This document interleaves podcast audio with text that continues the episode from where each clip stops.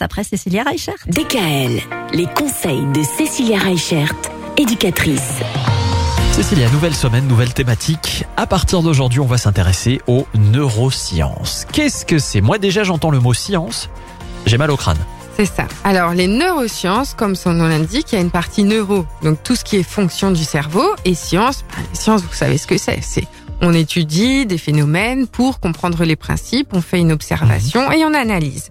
Il faut savoir que notre cerveau, c'est 2% de notre masse corporelle, mais c'est 20% de l'énergie qu'on absorbe dans le corps. C'est grâce à lui qu'on mange, qu'on respire, qu'on se déplace, que tous nos organes fonctionnent. Mhm. Si notre cerveau est débranché, tout notre corps est débranché. Et c'est pour ça que ça va avoir un impact important sur nos apprentissages, nos fameux apprentissages qu'on a étudiés la semaine dernière qui posaient souci. Aujourd'hui, grâce à des progrès, ben, on se rend compte que le cerveau, eh ben, il va être à l'origine de nombreux processus d'apprentissage. Alors, il faut savoir qu'on apprenait déjà quand on était dans le ventre de notre maman, mais qu'on continue à apprendre tout au long de notre vie.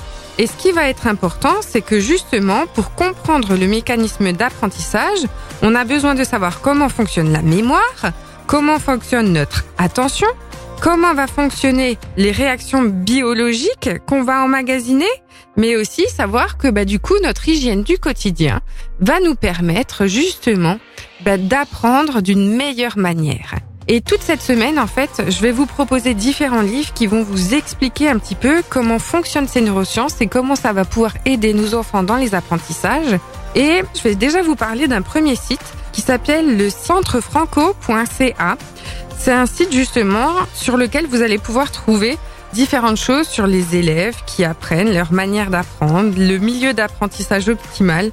Et c'est un blog qui est régulièrement actualisé avec euh, des choses qu'on peut trouver dans le quotidien, des nouvelles technologies, ce genre de choses. Bon, en tout cas, ça a l'air intéressant, ça a même l'air passionnant. Les neurosciences dont on va vous parler grâce à différents livres donc. Le premier, c'est demain C'est ça, le premier livre, c'est demain. Et c'est les neurosciences au cœur de la classe de Pascal Toscani. Merci Cécilia, à demain. À demain! Retrouvez l'ensemble des conseils de DKL sur notre site internet et l'ensemble des plateformes de podcast.